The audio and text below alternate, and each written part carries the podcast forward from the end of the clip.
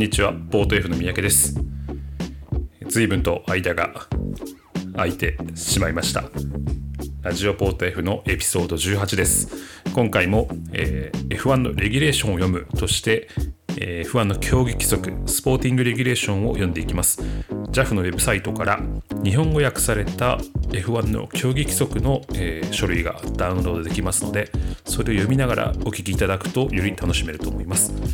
ゲストは桐野都さん、そして DNF さんです。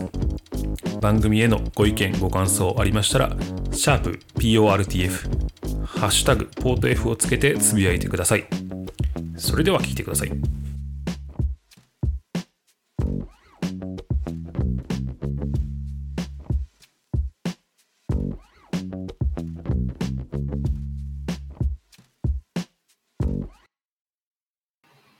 ご無沙汰しております。えっ、と、ポート F の三宅です。えっ、と、今日はですね、ポッドキャストシリーズ1年半ぶりの復活 ということで、えーとすごいシリーズになってますね。そうですね、なんか、星の王子ニューヨークへ行くパート2みたいな、そんな感じだったんですけど、すごいですね。えっ と、ゲストは、えー前回から 引き続きまして、えー、桐野都先生と DNF さんです。よろしくお願いします。よろしくお願いしよろします。くお願いします。いや、なんか、去年のシリーズは、なんか開幕までに全部終わればいいね、みたいな、すごい楽観的なことを言ってたなっていうのが、ちょっと自分が恥ずかしくなってるんですけども。えっと開幕してからもやればよかったんですけどね、なんかその後そうですねなね、なんとなく、そのまま尻すぼみになってしまっていたから、うん。そうですね。そうですね。しょうがないね。うん。ちょっとまあいろいろ、あの、いろいろあ、まあ、コロナの話もあり、いろいろあり、あの、私もなんだかんだで動けずですね、ちょっと言い訳しながら、この続編を始めていきたいと思うんですけども、いいじゃないですか、ね。いいことだと思います。はいいいとちゃんと終わらせましょう。終わらせましょう。21年のシーズン、もうこれ半分終わったんですよね。そうですね、早いですね。もう去年始まるまでにとか言ってたのが今年ももう半分終わってしまった。早いっすね。今年の前半戦あっという間でしたね。そうですね早かったっすね。まあでもうん楽しいシーズンなんじゃないですか？うん。どどうですか？今年のシーズンはどういうふうに見られてます？まあ、レギュレーション的な観点でも、あの、スポーツ的な観点でもいいんですけど、DNF さんいかがですか？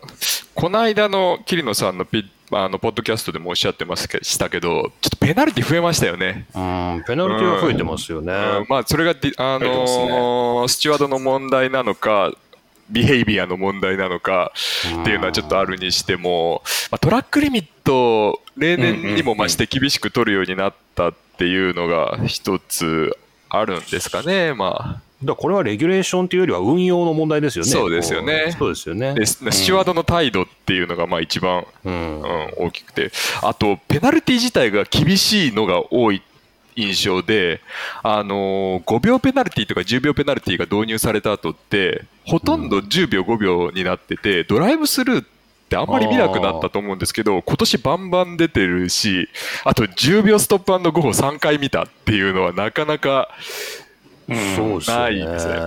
そうこの間のハンガリーグランプリのジョビナッツィ、ちょっともう笑っちゃって、あの ピットレーンの速度違反で10秒ストップ10秒ストップゴーって何なのって思ってて、これなんか表示間違えたんじゃないかなと思って、レース後、あのスチュワードが出してる文章見たら25キロオーバーだったっていう、あむちゃむちゃ出てたんですね。はいはい 80, 80キロ制限のところ105キロで飛び込んできてますからね、あそれは危ないなっていう、なかなか厳しい、でも5秒ストップを命じるってことは、だからロスタイムも含めて、ものすごいペナルティを食らうわけですよね。だから5秒ストップじゃなくて10秒ストップゴーなんで、ピッと戻ってきて、戻ってきて、でさらに10秒止まって、て、出てくるわけで、再発進ですからね。そうでね。でそれがあのオーストリアのマゼピンと、えー、と誰でしたラティフィ？が、うん。あのベッテルとライコネンが最終ラップでクラッシュした後のダブルイエロー無視で、はいはいはい。あの30秒プラスって、あれはあの10秒ストップゴーと一緒なんあで、ーなるほどねダブルイエロー無視並みのあの危険行為だったということで、まあ、だからそういうなんかやたら危なげなペナルティがまあ多いなっていう印象はありますよね。あのライコネンのクラッシュ自体もドライブスルーでしたしね、あーうんそうですよね。20秒だから。なんかちょっとね、厳しいですよね。まあね、ハミルトンのね、イギリスのもあるし、そうですよね。うんで、ボッタスのあの前回のハンガリーのも、あのもし生き残ってたらレース中に結構厳しいの食らってたでしょうしね。はいはいはいはい。というね、なんか危ないですよね。罰則多いっすよね。多いと思います。うんいや。もうあんまりこれ、こういうことに関して直接人と話すことがないんですけど、これみんな満足してるんですかね、これ。どうなんでしょうね。なんかトラックリミットは評判悪いですけどね。うんう。ん。あと、この間のベッテルのね、あの、燃料もああ、。し失格の件ですね。まあ、でもしょうがないですよね。抽出できない、サンプル取れなかったらどんな燃料使ったか分かんないくて、うんそれを、ね、あの、抽出できないんじゃっていうのは。ね、そうなんですよね。でもなんかゲイリー・アンダーソンかなあのゼザレースでもうあんなルールいらないんじゃねって言ってましたけどね。それ何昔の名残だってことですかね、こうん。う、燃まあ料別に。検査できんでしょう。で3 3 0.3リットルあればみたいな。でもほら、昔 BAR ホンダが、ああれあれ全然別別件か。でもあの、水タンクの。そうそう、水タンク、あの、使わない燃料だからって入れといて、重量に含んでたら失格になったとか、あーまあ、やっぱりこう、そういう、なんか、インチキっぽいことは結構認めないのは、まあ、しょうがないのかなっていう気もしますけどね。あの、フォーミュラ E だってバッテリー残ってなかったらアウトじゃないですか。うんうんうんい1%。うん。って考えたら、まあ、動け、動かして、ちゃんと検査できる分は残しとけよっていうのは、まあ、前提だから、別に恣意的に決められたわけでもないから、まあ、仕方ないのかなっていう気はしますよね。なるほどね。あの、ファン心理として、なんか終わった後に順位いじくられるの嫌だっていうのはすごくよくわかりますけどね。まあ、それはレース関係者も嫌でしょ、みんなね。ね嫌だと思いますけど。ね嫌でしょうね。応援は何だったんだって。そうそうそう そう。エキサイトを返せよ、俺のみたいな。本当そうですよね。あでも、昨日僕、あの、カートのレース出たんですけど、おあの、友友達のチームが優勝したんですけどね、あの、事前減量と事後減量で体重が変わっちゃって、あの、暑かったんで、多分汗かいて減っちゃって。で、まあ、それは、あの、飲んできてくださいって言われて、飲んで回復して、お咎めなしにはなったんですけど、まあ、それはうん、それぐらい、いや、やっぱそれぐらいサンプルとか重量っていうことに関しては、モータースポーツは厳しいんだっていうのは、まあ、一つその通りだと思いますね、どのカテゴリーでも。なるほどね。どね。うんうん。桐野さんどうですか？ここまでは。そうですよね。まあ、さっきのペナルティの話は本当に多いなっていうのはまあ目につくんで気になるところですけどね、なんか、ううんーん、他なんかレギュレーション絡みって言われるとなんかあったのかな？マシン、マシン絡みとかなんかありましたっけねそう、別に何まあもないよあの、スプリント予選のためのレギュレーションいじくりまくりが結構ありましたけどね。うんうな。あ、なるほどね。あれもそっか。スポーティングレギュレーションをいじらないとできないんですね。ね7月21日だからイギリスグランプリ直前ぐらいに発行されたので大いじりしてますもんね。あのスプリント予選はどうだったんですかね、あれは長く見ている、まあ、我々としてはどうなんですかね、スプリント予選は。うん。なんか、シルバーストーンじゃなくてよかったかなっていうのは思いますよね。ああ、なるほど。なんかスパとかの方がいいんですかね？あの抜けるコース。と抜けるコース、そうっすね。あの、今年ないけど、モントリオールとかやってほしかったなそうですね。コースストップか。アンドゴー的なところで。えでも次、モンザでやるんでしょ、確か。モンツァも抜けないですから抜ね。けなくない？モンツァ抜けないですね。ぐるぐる回るだけじゃないかっていう そうですね。気がしますけど、なんか、抜けるとこでやるといいのか？水まけばいいと思うんですよね、スプリントレースの前に。スプリンクラーも巻くんだ。そうそうトそうそれはちょっと思うんです。あウェのットにするんだ。ちょっとそう別の周回路を使って、あのちょっと違うのにするとか。ああ、なるほど。うん。あのね、あの、あそこ、えーポール・リカールとか、180ぐらいレイアウト取れるんでしょっていう。組めますからね。うんまあ、わかんない。レイアウト、あの、組み替えると、グレード1じゃなくなっちゃう可能性があるから、それが難しいのかもしれないですけど。なるほどね。はいはいはいはい。なるほどね。ちょっとね、スプリント予選はまだ、まあ、様子見なんでしょうけど、まあ、なんか、やるん、今後ちゃんとやるんなら、全部でやってほしい気はしますよね。なんか、うん。まあまあ、これ全部やったらどうなるんだろうね。でポイントもあるじゃないですか。3ポイントと、3ポイント、2そうですよねポイントと。ポイント入りますもんねうだからそこでなんか特別なレースになって、そこだけでちょっと選手権の方向が変わっちゃうのもいいことなのかなっていう、まあ、そういうなんか一貫性とか公平性みたいな観点からはやや疑問なくしではないっていう感じですかね。そうですね。うん、でもなんかそういうわざわざポイントの重みをつけたレースをいくつか作りたいみたいなね、そういう意図もあるようですけどね、なんかね。あそうか一つなんか今急に急に思い出したのはあのイギリスのあすみません全然別の話なんですけど、あの、ハミルトンと,、えー、とあのフェルスタッペンの接触の件でまああの桐野さんおっしゃったみたいに、はいはい関係者がごちゃごちゃやってたじゃないですか。やってましたね。であの時なんかなんとなくツイッター見てて、まあ、どほとほとほと嫌になったんですけどあのマイケル・マシが マイケル・マシがメルセデスにペナルティー出すわけないだろうみたいな論調が結構ほう。あのタイムラインにまあぼつぼつ流れてきましてね。いやお前何言ってんだっていう。え、それはどういういやだから分文かって脈なんですか？分かってないと思うんですよ。あの、はあ。ペナルティーを出すのはマシじゃないっていうことを、まあ、そもそも多分あの把握してなくてその桐野さんおっしゃってたスチュワードとレースディレクターは独立してるんだっていうことがあの全然理解されてないけどなんとなくマイケル・マシの評判が悪いから。とりあえずマシって言っとけばそうそうそうそうそうそうそう。でなんかそれ見てツイッター見るととことん嫌になって。何言ってんだよなと思いだからまあこういうことでちゃんとあの勉強はしなきゃダメだよって思ったりはしましたよね。あだからあれか赤旗あ赤旗がどうのこうのみたいなレースの進行でそうそうそうごたそうごたがあった時に、まあ、マイケル・マシが言われ始めましたよね、そうそう。ね。であの時にあのし初戦マシだからメルセデス優優遇してペナルティは軽いとかなんとか言ってたけどいやペナルティは関係ないんだってっていうところがまあちょっとなんかなるほど。うん、ちゃんといろいろ知ってほしいなって思うなるほどところでしたよね。ツイッターをやってる皆さん、ね。うん気をつけてそうそう独立してるんだということで。なるほどね。まあいや、みんなまあマシのことは嫌いだっていうことですね。そうですねはい、なんかチャーリー時代そんなに良かったのかなって思ったりもしますけどね。そうだよね。そんな嫌いになるほどマシのこと知らんしっていうのはあるけどね、うんまず。意外とチャーリーも文句言われてたぞっていう記憶もあるんですけどねチャチャー。リーがちょっと美化されてるかもしれないですね。死んだら成人化されますからね。そう、成人となったからね、もう。まあしかもあの殉職に近かったっていうのもねね。ありますからね。そうだね。現場で亡くなってっていうのはもうみんな政治、そうだ、モズレーも死んで政治になったし、もうみんなね、いい人になっていく。そうですね。次はバーニーかでバーニーをねそんなこと言っちゃいけない。バーニーも成人になりますからね、もうすぐ。なるのか。なりそうだな。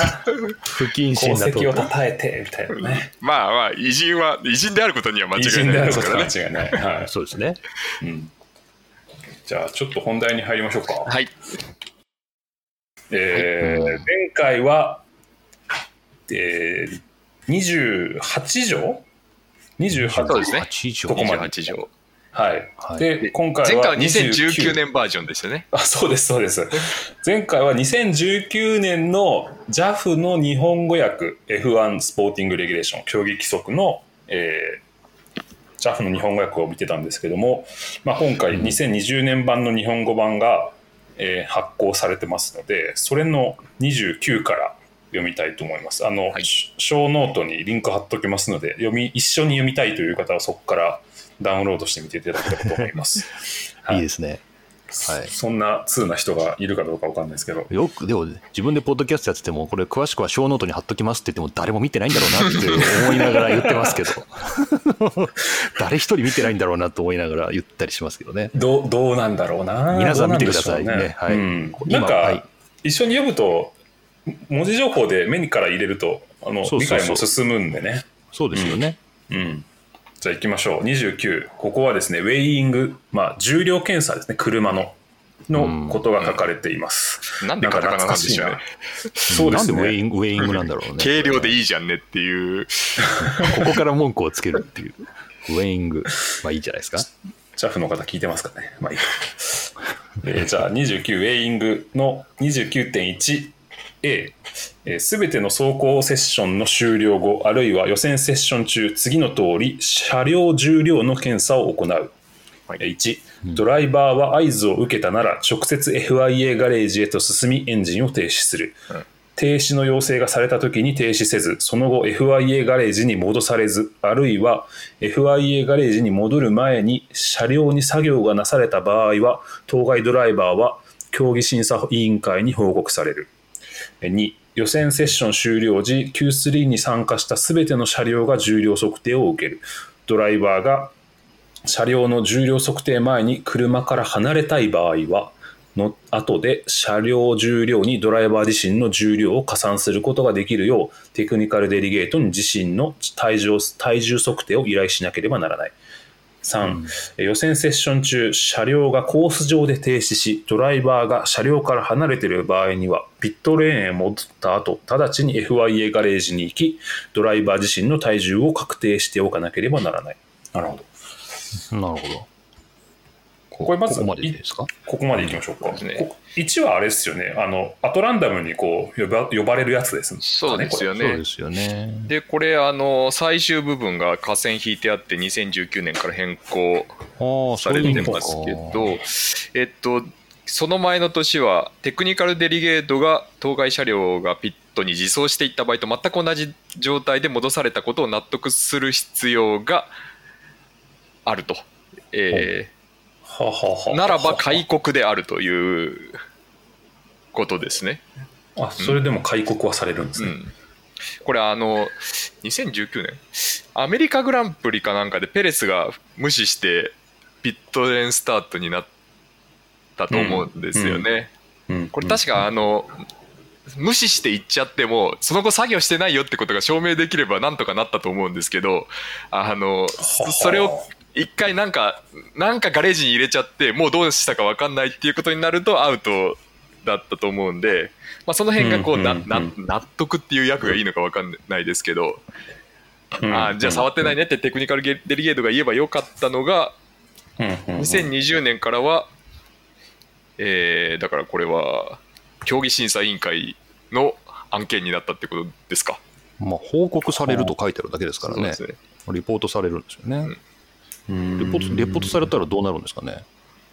まあ、そそこであのスチュワードが何かを決めるまたっていうこと判断がですよね。下るということですよね。あそれでいうとさっきの話で言うとなんかノートって増えましたよねあのうんレース中うんインシデントに対して、昔はなんかそういうのなかったですけどとりあえず記録しましたでその後審査やりますっていう文字情報が増えた気がするんで、まあ、これもなんかその一環の感じはしますね。なるほどうね。んまあ、これはでも、まあ、よく耳にするというかそうです、ね。目にする話ですね、これね。うん。なんかたまに。あれってあどうぞ。はい。あ時間的にちょっと損してるんですよねドライバーあってそうですよね。ねうん。で特に Q2 の切羽詰まった時に呼び戻されるそうそうそうそうそう。とやめてくれっていうのはありますよね。確かに。本当にランダムなのかな？何か何か意図的なものがあったりしないんだろうか。どうやってランダムなのかを決めてるんでしょうかね。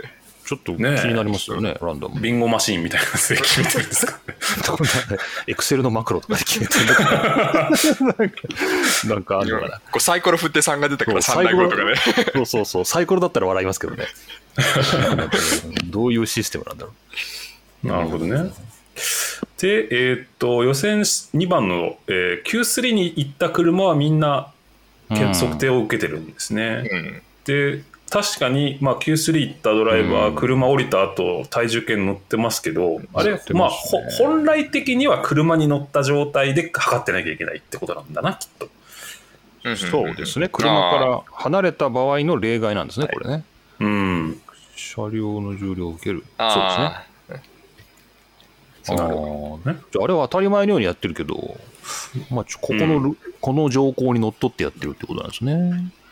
多分ねまあ、特にね、あの、あのトップ3のドライバーは、あの、ホームストレート行かなきゃいけなかったりとかしなきゃいけないですからね。確かに。うん体重だけ測りますもんね。測ってますそよね。うそうそうそうう。ん。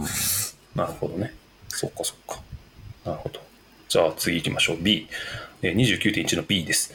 えーレース終了後、順位認定されたすべての車両は重量測定を受ける場合がある。ドライバーが車両の重量測定前に車から離れたい場合は、後で終了車両重量にドライバー自身の重量を加算することができるよう、テクニカルデリゲートに自身の体重測定を依頼しなければならない。うん。同じですね。同じですね。まあ、レースの話ですね。一緒ですね。うん、じゃあ C いきましょう、えー上記 A または B における計量時に技術規則第4条1に規定された重量を下回った場合は当該車両はその競技会から失格となる場合があるただし、その計量結果における重量不足が車両部品の偶発的損失である、偶発的損失によるものである場合を除くと。うんうんうんまあ、たまに、たまにっつうかあるやつですよね。まあ、この間のこの間のハンガリーのフェルスタッペルスタッペンも絶対軽かったでしょうからね。あねそうか、そうか。ごっそそれはりなくなってましたもんね。うん、あれは OK だという、ああ、取れた場合にはいいよと。うん、そういうことですよね。うんで、あれですよね、あの、ウイニングランとかでピックアップしてねって言ってるやつは、これをできるだけ避けるためのやつですよね。あの、タイヤカス2キ拾って帰ロぐらいはってこいよと。2、3キロあるらしいですからね、あ、そうなんだ。うん、拾ってくると。おそんなにタイヤカス拾えるんだ。結構重いらしいですよ。まあ重たいですよね。カートのタイヤでも結構重いなって思いますから、タイヤカスでも。うん。あれ？その偶発的な増加は 覗か覗かないんですね。まあでもね、区別しようもないし、剥がすわけにもいかないでしょうからね。そっかそうん。あれ？これって、あれいつでしたっけ？ベッテルとストロールがあの、うんウイニングランでぶつかったことありましたよね。ありましたね。だあれはもう体重はた重量測れなくなっちゃったんですよねきっと、そっか。うん、結構派手にぶつかってましたもんねどう、どうすんだろう。破片を測りに乗せるんですかね。でも無理ですよねそれは、うんまあ、そそれも含めて OK なのかなだからなんか軽そうだって思ったらあのウイニングランでぶつけて 全部ぶっ壊してあ壊れちゃいましたって言えすまばんっつって。まあ、悪いことしようと思えば、そういくらでもできるんですねできそうな感じがしますね。車が軽すぎるで失格になった車ってあったっけ今まで。だからさっき言ったあの BAR のバトンと佐藤拓磨の時あーそうかはそうか。あれはだから予備タンクに入れてた使わない燃料を除いたら最低重量下回るからってことであれ重かったですね。失格プラス2000出場停止とかでしたね。でしたもんね。うん。2005年だったかな？あそりましたねれぐらいですね。タクマとバトンの。うん、なるほどおいじゃあ次行きましょう、えー、29.1の D 重量測定に選出された後決勝レース終了後または測定中いかなる物質も車両に加えたり置いたりまたは車両から取り外してはならない。かっこ車検委員が役務の権限内で行う作業の場合を除く。なるほど。じゃあつけたり取ったりしちゃいかん。なるほど。まあそりゃそうか。まあ、何を逆に加えるんだという感じもしますけど。まあ、こっそりバラストを乗せてポンと放り込めばいい。ね。そうそう。コックピットの中に。コックピットの中に5キロの鉛入れてセーフって。そうですよね。そう可能ですよね。で、えー次29.2これら重量測定に関わる規則に違反した場合競技審査委員会は当該ドライバーにせ適切と判断するだけグリッド位置を下げるかあるいはレース失格とする場合がある。うん。ほう。なるほど。まあまあまあ重いペナルティに発展しますよと。ね。でグリッドって予選の話で要するにレース中の重量違反は失格としか書いてないっていうことですもんねこれ。うん。ああそうか、うんそうっすね。そうかそうか。きついねきついですね。やっぱり軽いってことは正義ですからね、うん。レースカーにとっては。重量はこういううん結構厳しく取るんですね、こういうのはね。性能調整で重量をね、うかそうかやるぐらいね。やるぐらいですから、うん。なるほど。はい。じゃあこれで29が終わりました。早かった、い。いウェーニング。早いな。サクサクいいですね。次、えー燃料補給。30条ですね。えー燃料補給今レース中の補給ないですけど一応ちゃんと規定されてるんですね、えー30.1の A からいきます、えー燃料補給はチーム指定のガレージでのみ実施できる。なるほど。えー B36 条1にて許されている最初のレコナイザンスラップ。レコノサンスのことですね。レコノサンスラップを行うためにピットレーンを離れた後は車両に燃料を追加することも取り除くこともできない。なるほど、うん次 C 決勝レースの間車両に燃料を追加することも車両から取り除くこともできない、うん。これだからガレージ内でやりましょう。でピ最初のレコノサンスに出るためうん。に出た出ちゃった車はもう車給油できないんですね。そういうことですね、うん。じゃあレコノサンス何周もしたい時はちょっと燃料的には無駄遣いしてるってことか。というかあの入れその分入れとくうん入れとくのまか。あ、なかなかフルタンにはしないと思うんで、うんうんうんうん。なるほどね。で、決勝レースの間は、えー給油できません。取り除くこともできませんと。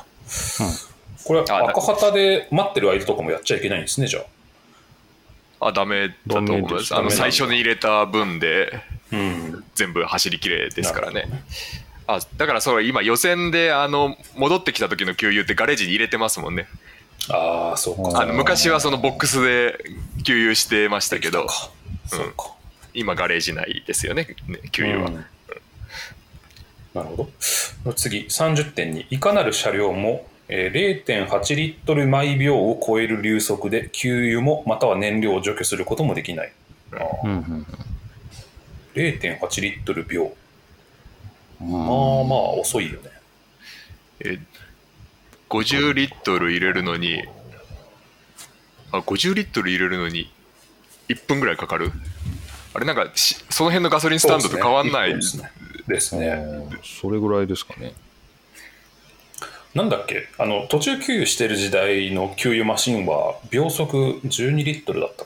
のかなぐらい早かったですよね、なんかそんぐらいでしたよね。うん。だって5 6 0キロ入れるのに34秒だったわけだから相当早いですよね、うん。34秒ってことはないか。67秒は入れてましたからね。でしたね。うん。だから予選のアタックの間も結構これで、まあ、時間最低でも食うってことですよね。1分2分はね。そうですね。まあほとんど入れないんだろうけどう。うん。ん10キロぐらい入れるのかな。そんなに入れないのか。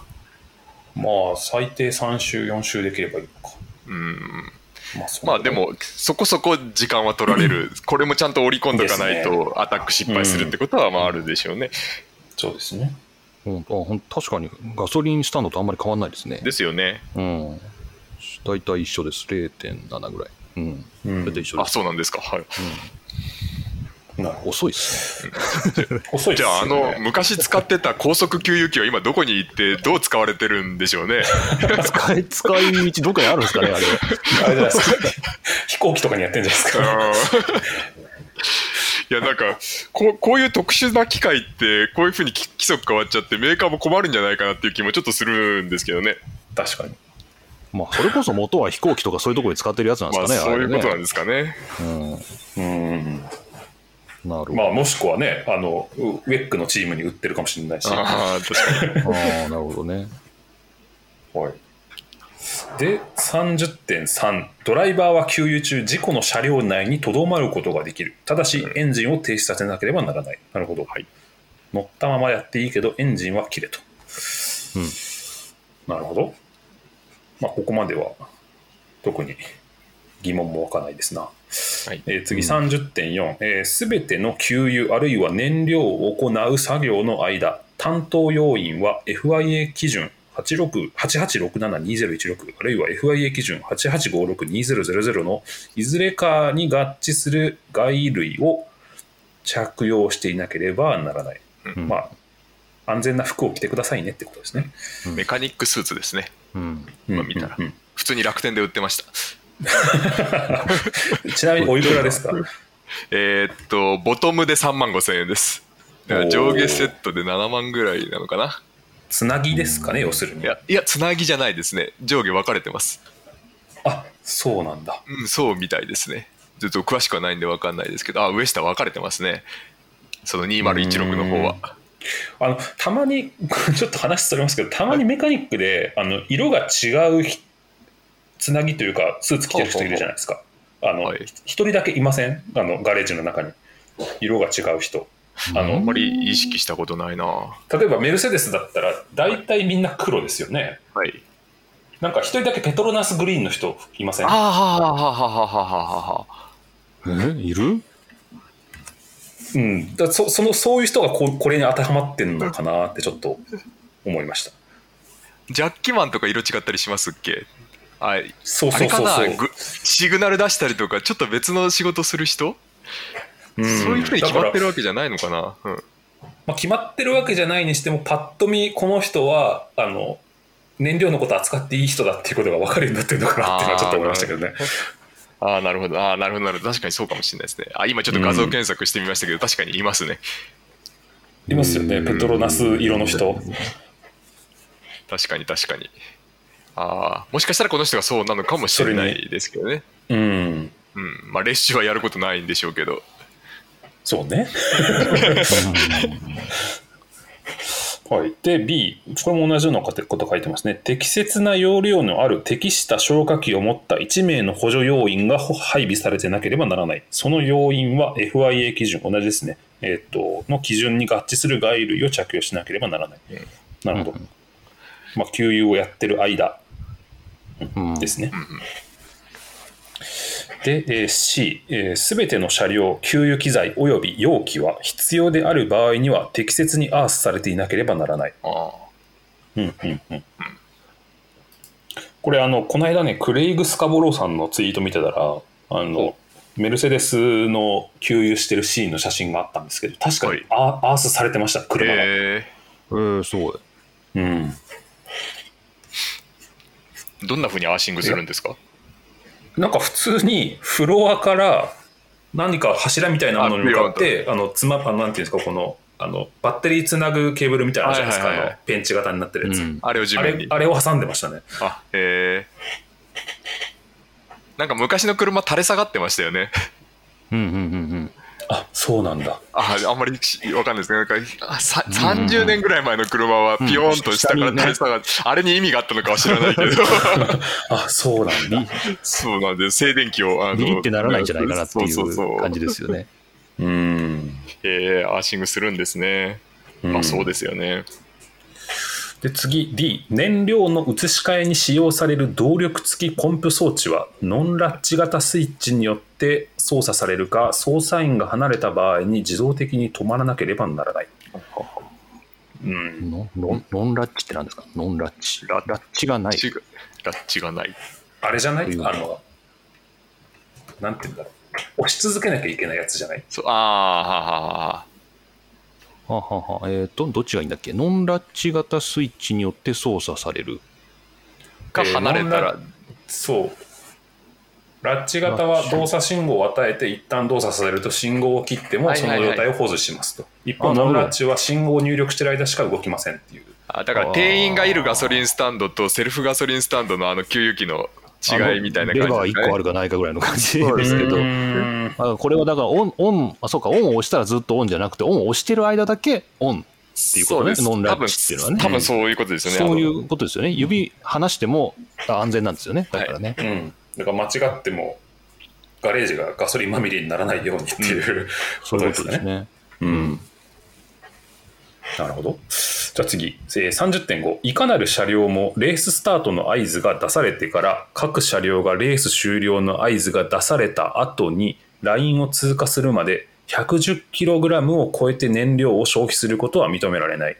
不可抗力の場合を除き、過去審査委員会にそのように認められる場合、この制限を超えたいかなるドライバーもレース失格となる。うん、これが、燃料の、えー使使用制限ですよね。これ増えま増えましたよね。増えたんでしたっけ？昔100でしたよね、確か。あで、なんか燃費レースになりすぎるっていうんで、さすがにっていうことで増やしたような記憶が。100が105になって105が110になったのかな。あ。うん。うん、確かそうだったような気がします。これ、これは決勝の話ですよね。レーあ、そうですね。ススタート。そうですねはい。そうですね。まあだから、110キロで走り切りなさいという、簡単に言うと、いうことですね。そういうことですよね。うん。なんか結構多いですね。まあそんなことないのか。あんまピンとこないですね。110キログラム。あの、ターボ時代の最後の方は180キロだったか、190キロぐらいだったって感じでしたね。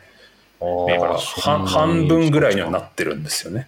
しかもこれ110全部使わないですよね、きっとコースによっては。ああ、そうか、そうか。ももっと軽くスタートするコースは絶対ありますもんね。じゃあ燃費半分になったんですね。うんバカスカ使ってた時代から比べると。なるほどね。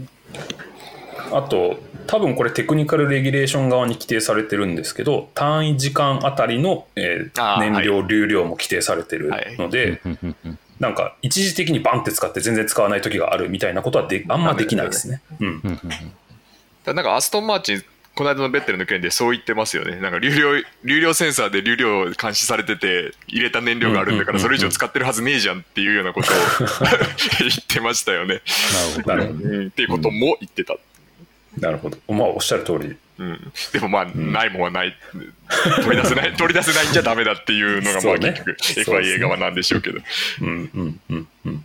そっかそっか。はい。っていうのが30条燃料補給についてでした。意外とシンプルでしたね。30これさっきあのメルセデスのあのペトロナスカラーの人が1人いるっていう話ありましたけど、うんうんうん。このレギュレーションだと補助要員も同じの着てなきゃいけないから2人いるのか？2人いないなきゃいけないんじゃない そうか。仮にその人が燃料係だとすると。今でも画像検索すると確かに2人いたり3人いたりはするんですよね1人ではない一人ではないんですね。まあその人が補助要員だとすればですけどね仮説の上で。逆に、逆になんで、じゃあ、その人がその合致してるものを着てるとして、なんでみんな合致したものを着ないんですかね？だからみんな合致したの着てるんじゃないですかね、やっぱね。あれじゃないですか対価性と対衝撃性とかでいろいろあるんじゃないですかね詳しくはないですけど燃料扱うから火に強いあの、謎ですね。着衣とか、うん、まあ、あの、ペトロナスカラーがそれなんじゃないかっていうのはもう完全に想像でございますけども。想像ですか、想像ですか？はい。はい、わかりました。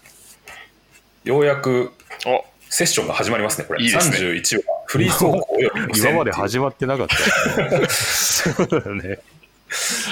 はいはい。ようやく、はい、セッションが始まります。31条はフリー走行および予選です。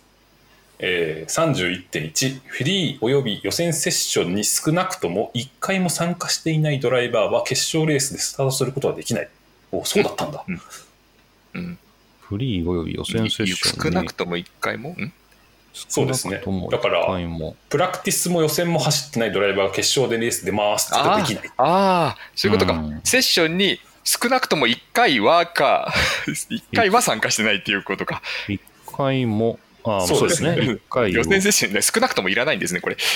確かに。一回も、おっしゃる通り。そうですね。さすが DNF さん。そうですね。一回も参加してないドライバーは。一瞬意味が取れなかったこんなことあるのかな？まあ、まあ全部壊れちゃってっていうことですかね。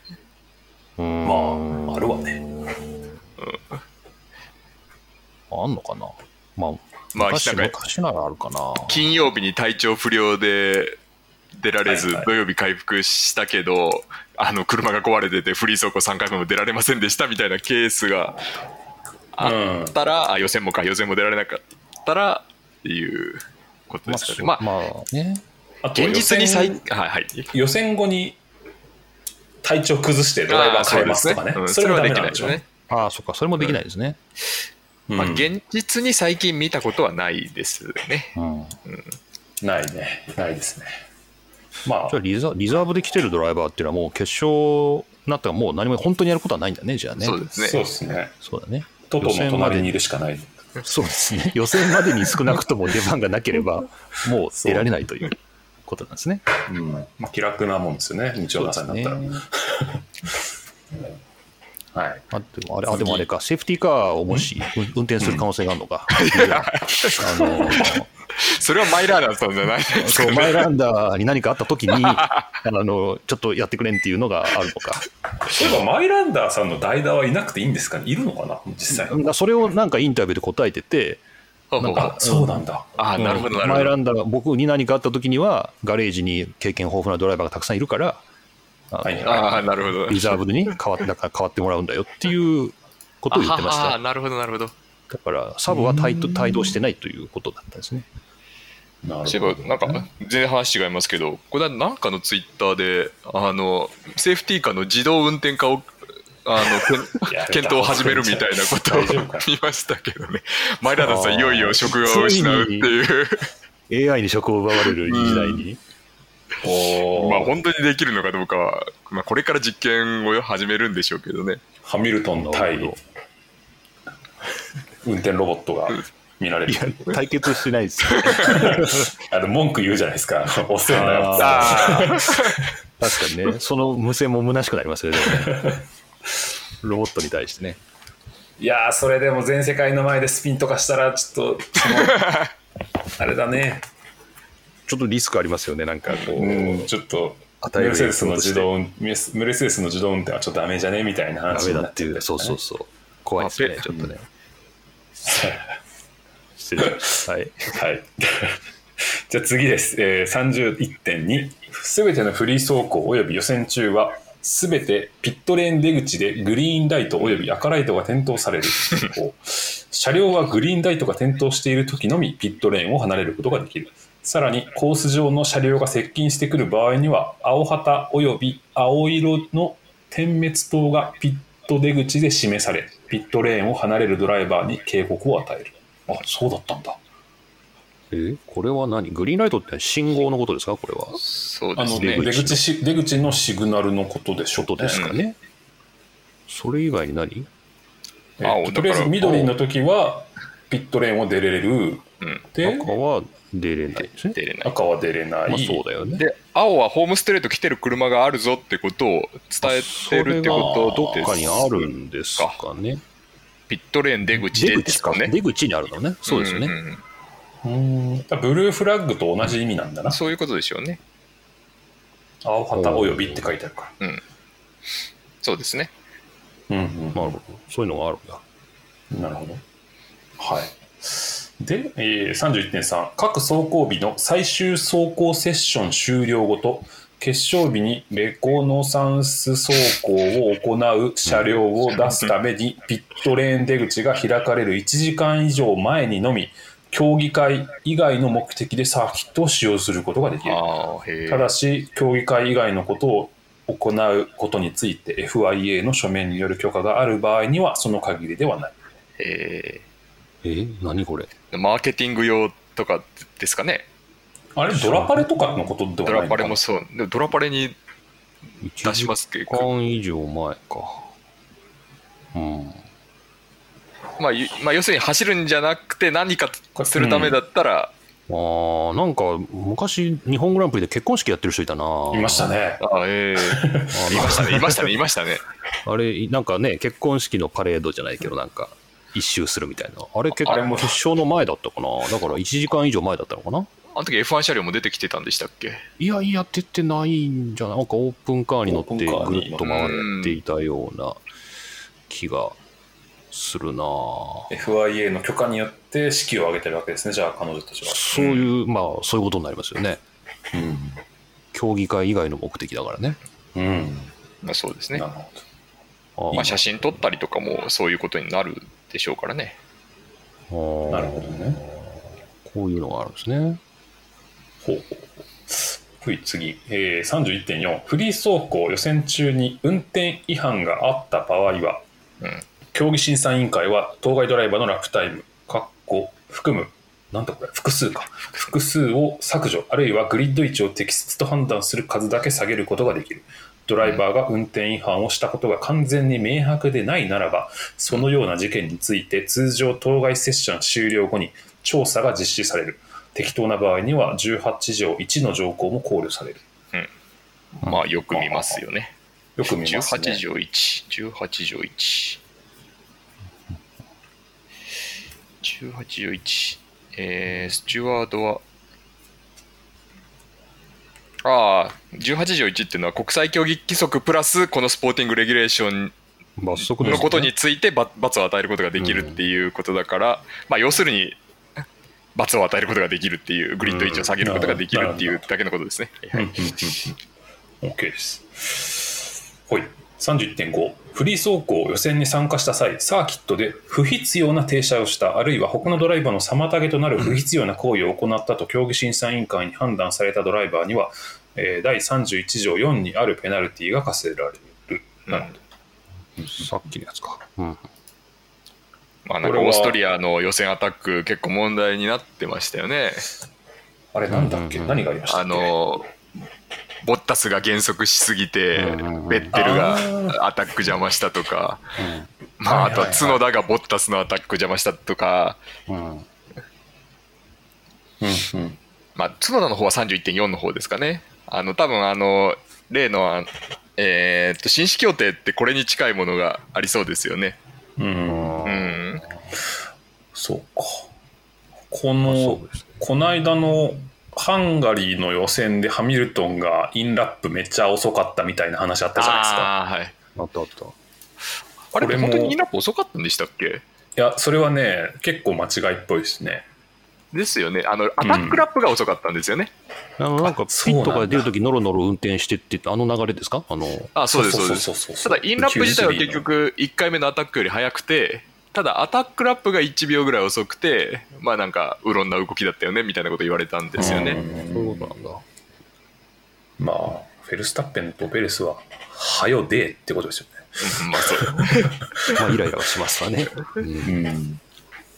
いやまあねああいうリスクと天秤だと思うので常に予選のアタック出撃は、そそうですね。路面の向上とその、うん。アタック失敗とどっちを取るかですもんね。うん。あ後から出れば出るほどイエローのリスクも高まりますしね。そうそうそうそう。うん。だからクリスチャン・ホーナーもああ言うしかないわなっていううん。感じな気でもがします。ほらあいつでしたっけ？あのフェルスタッペンポール取ったけど二度と俺を先頭で出すなって切れてた。レースあったじゃないですか。ありま。したねそんなの。まあなんかいいろいろ大変なんじゃないですかねエンジニアも。出すタイミングによってはいろいろ言われるっていう、早くても遅くてもドライバーはブーブー言うっていう。うん。あとあれか。あのラスカス停車事件もこれに引っかかるか。ああ確かに。シューマッハの。シューマッハの、それは不必要な停車にな停るん車、う んまあ、事故に見せかけた。あれペナルティ食らいましたよね確か。食らいました食らいました、うん。最後尾まで下げられたんじゃなかったかな？違ったかな？うんなるほど。なるほどさ31.5ということですね。そういうことですねうん。はい、じゃあ次、31.6。事故によってサーキットが閉鎖されたり、天候またはその他の理由で競技の継続が危険となったため、フリー走行、予選を中断する必要が生じた場合、競技長は赤旗をすべてのマーシャルポストで表示することを命じ、中断ライトをライン上に置いて表示することを命ずる。はい中断ライト あー、あれかな？あなんか、まああのフィニッシュライン上の話かな。ライン。うん。ああそうですね。中断ライン上ですからそうですね、うん、で中断の合図が出された場合全ての車両は直ちに減速してピットレーンにゆっくり戻らなければならないレッドフラッグメッセージが公式メッセージ送信システムに表示されてからピットレーンに入る際に各車両が第一セーフティーカラインを横断するまでの間ドライバーがスピードを十分に低下させるためにはドライバーはマーシャリングセクターごとに最低1回マーシャリングセクターには FIA ライトパネルのそれぞれの間の総力間と定義される。なるほど。FIA ECU が設定する最小時間を上回って走行しなければならない。ちょっとここまでで大丈夫かな。まあではあはあはあコース上に放置されたすべての車両は安全な場所へ移動され、各走行セッション終了時点に、すべてのドライバーは2度以上、にこれすごい誤訳じゃないか？2度、あ、2度以上ね。2度以上ラインを通過することはできない。うんこれオコンが危なかったやつじゃないですか？この間のああ、い優勝した後にね。優勝したダブルチェックで、まあ、いわゆるダブルチェッカーですよねだもう一回言っちゃいましたもんね、だからね。ストレート、あ、そうか。あれ二度、あれは二度ラインを通過したってことになるんですね。で多分そうじゃないですかチェッカーを受けてもう受けてもう一周してきて、ホームを行っちゃったんだから、はアウトですよね二度だもんね。そうだよね。なるほど。まあ今ホームストレートでインタビューすることもあるからそう言われてもっていう感じではあるでしょうけどね確かに。まあでも、そんな難しいことは書いてなくて、まあ、赤旗が出たら、もゆっくり走って戻れよと。そうですねえっと最小時間を上回って走るっていうことは、うんうんうん10秒だったら12秒だからゆっくり走れってことですねそういうことですよね。FIA ECU を設定する。最小時間を上回るんだから、上回れば何時何秒でもってことですよね。うんうんうんでもそういうちゃんと規定が出てるんですね、レッドフラッグの時にね。そうですねイエローの時と同じような感じなんですね。うん。はい。次、31.7。